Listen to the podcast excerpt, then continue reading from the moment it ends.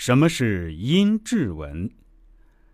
朋友们，大家好。这几天啊，看到点击量不是那么理想，心里稍微有一点点灰心。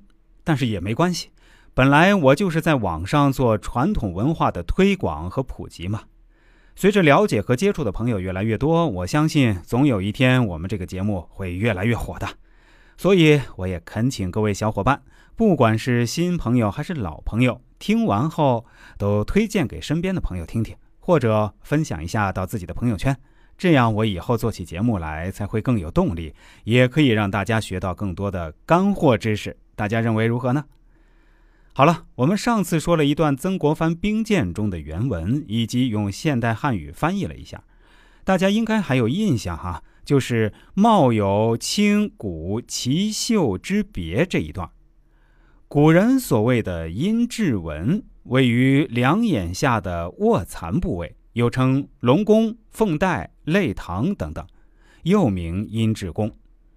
阴质的含义是指现世积阴功大德，行善做好事。所以在古人看来，阴质纹是一个人有无阴德及其大小的晴雨表，它还是变相的主要依据。古代另外一本相书《水镜神相》里说：“阴阳文献必主儿孙富贵。”明代的传奇小说《拍案惊奇》里讲了一则关于阴质文的故事。明朝时的袁柳庄是一代相学大师，当时是朝中官宦们的府上贵客。一次，王部侍郎家中疾病不断，便请来袁柳庄为其诊断。袁柳庄一看，便说是有下人房主。在这时候，一郑姓奴仆出来，袁柳庄看其相，便断定是此人。后来，王布郎将郑遣送出门，自此王布郎家眷病愈。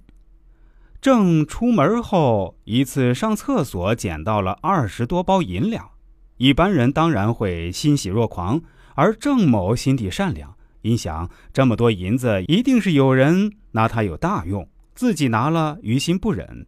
况袁柳庄相面断定自己已是贫苦之相，金钱在身，只怕招来横祸。于是他就在厕所一直等到主人。此银乃一地方大员上京疏通关系之用。此官员也姓郑，见有此见金不昧者，大为感动。恰好此官无子，收郑某为子。此后官运平步青云，郑某也靠他世袭得了官职。几年后，郑某回京拜访原主人王布郎，说起自己的境遇，二人大为感慨，并对袁柳庄相错面而颇有微词。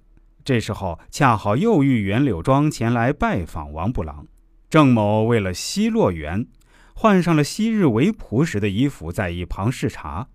袁进门一看，此人说。此人应金代武官职，怎为一奴呢？王布郎提醒他，此人就是你几年前相过之人，说他房主且是贫贱之人，今日又怎么言其贵呢？元说，此君满面阴德文起，若非救人之命，定是还人之物。古相已变，看来有德于人，人亦报之，故有今日之贵。此话一出，王正二人大为折服。这个故事显然不可信，但古人对相人术却是深信不疑的。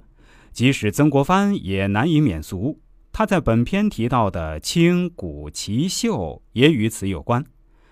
下面简要介绍一下这四种面相的特点。清相清，是指人的精神澄明，举止文雅，如桂林之姿，昆山之玉，洒脱超然，不染俗尘。使人望之如鹤立鸡群，出类拔萃，仪表非凡，格调高雅，不堕红尘，气势豪迈。这些是真情。反之，寒酸贫薄，故作斯文，自以为是，酸不溜秋，是假清。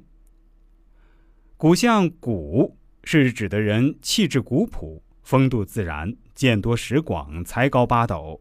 出则为贤达名流，兼济天下；处则是名宿隐士，独守其真。如浑金璞玉，不必雕琢而风采宜人；如苍松古柏，质朴真诚，神完气足，荣辱不惊。这些是真古。而举止令人费解，思维怪异，故作深沉，心浮气躁，都是假骨。奇相的奇，是指人身材高大奇伟，气宇轩昂，体魄强硬，步履矫健，神态豪迈，进可出相入将，退可超凡入圣。文有惊天伟地之才，武有定国安邦之功，这些是真奇；而装模作样、大摇大摆、不可一世、阴阳混淆，则是假奇。秀相的秀，是指人气势和祥，眉清目秀，且眉目之间有宜人的神采，如明媚春天，袅袅清风如杨柳拂面，水天一色，使人心里感到很舒服。却说不出理由，让人觉得很可爱而不畏，可近而不可玩，这就是秀；而浓妆艳抹、描眉画眼、故作矜持、雄性雌声，则是媚。实际上，人的吉凶祸福，并非万般都是命，半点不由人，而是可以通过自己的努力改变命运的。